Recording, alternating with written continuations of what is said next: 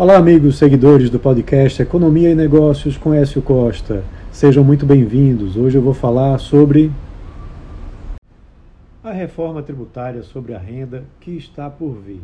Mas, segundo o ministro da Fazenda, Fernando Haddad, a proposta do governo sobre a reforma tributária da renda só deve vir depois que a reforma sobre o consumo estiver aprovada. Essa reforma da renda inclui uma desoneração da folha, né, que virá também com a reforma do imposto de renda, provavelmente com novas alíquotas e também com a tributação sobre a distribuição de dividendos. Esse é um assunto né, bastante importante, né, porque a reforma ela é, vem com o objetivo de promover mais empregos, desonerando né, os encargos sociais né, que são hoje muito elevados sobre a folha de pagamentos, né, fazendo com que às vezes o custo de ter um funcionário seja praticamente o dobro do salário que é pago diretamente a ele. Então, essa temática vem sendo muito debatida nos últimos anos, é, com o intuito de promover uma maior empregabilidade em todos os setores econômicos, né, principalmente no setor de serviços, que é o setor que mais emprega.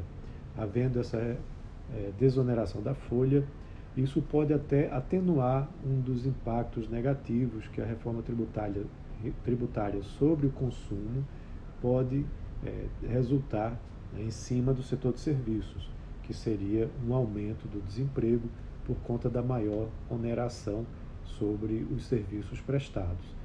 E com isso, a desoneração da folha ajudaria a compensar nesse setor. Mas essa desoneração teria que vir acompanhada de um aumento da tributação no imposto de renda. Né? Hoje, o teto do imposto de renda vai em 27,5%, enquanto que em outros países pode chegar facilmente aos 35%. Então, isso pode acontecer também aqui no Brasil, né? elevando as faixas né, de tributação da renda para patamares mais, a, mais elevados das pessoas mais ricas. Além disso, pode haver também uma tributação na distribuição de dividendos, que seria acompanhado talvez com uma desoneração né, do imposto é, da produção né, para que você tivesse um aumento né, da distribuição de dividendos. Então, o imposto de renda pessoa jurídica poderia ser reduzido e você aumentaria o imposto na distribuição de dividendos. Mas isso ainda está sendo bastante é, discutido e esperado pelo mercado e só deve ser realmente apresentado quando a reforma da tributação sobre o consumo estiver aprovada né, e possa entrar em execução.